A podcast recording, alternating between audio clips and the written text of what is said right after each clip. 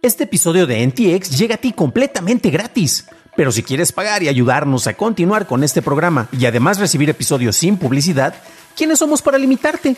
Descubre cómo hacerlo siguiendo la liga en la descripción del episodio.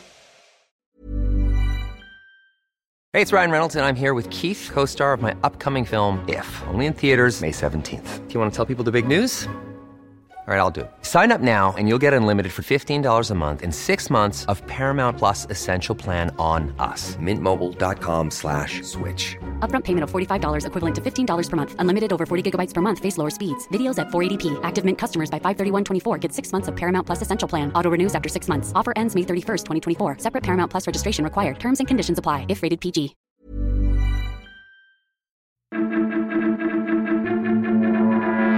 Estas son las noticias de Tecnología Express con la información más importante para el 3 de diciembre de 2021. Soy tu anfitrión, Dan Campos. Jack Dorsey renunció a su cargo de director ejecutivo de Twitter. La mesa directiva nombró unánimemente a Parag Agrawal como su nuevo CEO. Dorsey seguirá siendo parte de la junta hasta finalizar el periodo actual, en mayo. Parag se unió a Twitter en 2011 como un ingeniero de software distinguido y fue nombrado CTO en el 2017. Ha trabajado en iniciativas de inteligencia artificial y dirigió los esfuerzos de descentralización de Twitter con el proyecto Blue Sky desde el 2019.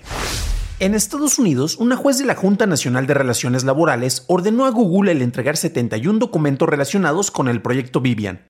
Google intentó retener los documentos relacionados a los procesos judiciales de tres empleados que alegan despidos injustificados. Estos eran activistas que impulsaban la creación de un sindicato dentro de Google a inicios de año, como parte del grupo de Communications Workers of America. Meta anunció que expandirá el Facebook Project, el cual proporciona monitoreo y herramientas de seguridad avanzadas para los grupos más vulnerables a ser hackeados, incluyendo activistas, periodistas y funcionarios gubernamentales. Meta requerirá a estos grupos el inscribirse en el programa para poder usar Facebook. Se pedirá a los usuarios el unirse al programa mientras que Meta planea expandir cuidadosamente las cuentas elegibles en los próximos meses. A inicios de 2021, Nvidia anunció que volvería a lanzar GPUs más viejos para continuar el suministro durante la escasez de chips. La compañía ahora anunció que la RTX 2060, originalmente lanzada en 2019, estará disponible a partir del 7 de diciembre. Esta variante tiene mejoras como 12 GB de RAM y más núcleos CUDA que la versión original. La 2060 costará 349 dólares y Nvidia espera que el costo refleje que esta es una versión premium de la tarjeta. En Reino Unido, la Autoridad de Competencia y Mercados ordenó a Meta que vendiera Giphy, siendo esta la primera vez que el órgano regulador busca el deshacer una adquisición realizada por una empresa tecnológica. La compañía había anunciado la adquisición en mayo de 2020. La autoridad dijo que el acuerdo podría negar el acceso a GIFs a competidores y eliminaba los servicios de publicidad de Giphy al competir con Meta, quien por su parte dice que está considerando sus opciones, incluyendo el apelar la orden. Continuando en Reino Unido, la organización sin fines de lucro, línea de ayuda contra el porno de venganza, lanzó el sitio stopncii.org o detén el abuso de imágenes íntimas no consensuadas, el cual permite que las personas envíen imágenes para facilitar que otras plataformas las remuevan automáticamente en lugar de requerir que alguien envíe solicitudes individualmente. El sitio se desarrolló en colaboración con Meta, basado en un programa piloto iniciado en Australia en 2017. Las imágenes cargadas se convierten en un hash único en el navegador y el sitio no accede ni almacena las imágenes originales. En Rusia, el Servicio Federal de Supervisión de Telecomunicaciones, Tecnologías de la Información y Medios de Comunicación dijo que continuará reduciendo las velocidades de acceso móvil a Twitter hasta que la plataforma remueva el contenido considerado ilegal, alegando que Twitter alberga 761 posts de este tipo. El regulador empezó a alentar el tráfico en Twitter en marzo, diciendo que Twitter ignoró la solicitud de remover el material prohibido desde 2014, aunque dijo que ha eliminado más del 90% de las publicaciones solicitadas. En China, el organismo de control antimonopolio, el Ministerio de Transporte y la Oficina de Seguridad Pública emitieron un set de reglas que afecta a las empresas transportistas. Estas requieren a las empresas el fortalecer el seguro social para el conductor, adoptar comisiones razonables y advirtieron contra el uso de datos para explotar al usuario. Las reglas también establecen oficinas de supervisión a nivel local y se espera el cumplimiento antes de que termine el 2021.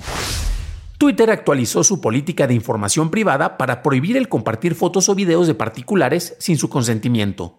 Si alguien reporta sobre alguna violación a esta política, Twitter eliminará la imagen o video y disminuirá la visibilidad del tweet, solicitará al usuario eliminarlo o incluso suspenderá permanentemente al mismo. Las imágenes de figuras públicas, compartidas para el interés general o que agreguen valor a la discusión pública, están exentas de esta revisión. La FIFA probará un sistema semiautomático para detectar fueras de lugar durante la Copa Árabe, en donde usará entre 10 y 12 cámaras para recopilar 29 puntos de información sobre los jugadores, 50 veces por segundo para buscar posibles infracciones. Estos se enviarán a un árbitro asistente en video, quien tomará la decisión. El sistema ha sido probado en Inglaterra, España y Alemania y si mejora la precisión de estas decisiones, se podría implementar en el Mundial de 2022. En Estados Unidos, la Comisión Federal de Comercio presentó una demanda para bloquear la adquisición de ARM por parte de Nvidia.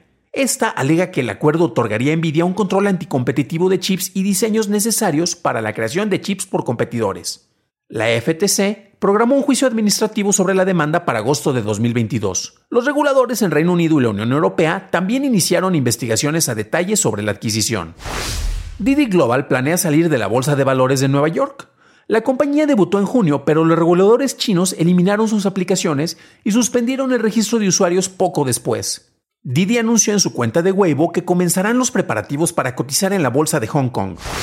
El 9 de diciembre, Apple permitirá a los desarrolladores de aplicaciones el mostrar enlaces a otras formas de pago, a menos que pueda obtener una suspensión de la Corte del Noveno Circuito en Estados Unidos. Por otro lado, Apple dice que puede cobrar una comisión por cualquier transacción iniciada en dichos enlaces. Google, por su parte, anunció que tomará una comisión del 11% sobre cualquier pago externo para su Play Store. Mientras tanto, fuentes de Bloomberg dicen que Apple informó a sus proveedores que la demanda de nuevos iPhones es menor a lo esperado. En Brasil, Mercado Pago, el brazo financiero de Mercado Libre, ofrece la opción de compra, venta y almacenaje de Bitcoin, Ethereum y Pax Dollars. De esta manera, Paxos se hace cargo del comercio y custodia de criptomonedas para los usuarios de Mercado Pago, cosa que ha hecho previamente con PayPal desde finales de 2020. Se espera que esto acelere la adopción generalizada de criptomonedas en el continente, especialmente con quienes no tienen cuentas bancarias. En la Ciudad de México, el gobierno local plantea el cobro de un impuesto especial del 2% sobre el total de las ventas de apps como Uber Eats, Didi Food, Rappi, Amazon y Mercado Libre por el uso de infraestructura dentro de la ciudad. La aprobación podría ocurrir antes del 15 de diciembre y si es aceptada, el impuesto entraría en vigor durante el 2022. Para una discusión a fondo de las noticias tecnológicas del día, suscríbete a dailytechnewsshow.com. Si te fue útil la información de este episodio, califica y reseña Noticias de Tecnología Express en donde sea escuches el podcast. De parte de todos los miembros del equipo de Noticias de Tecnología Express, Daily Tech Headlines y DTNs, te deseamos un flagrante fin de semana.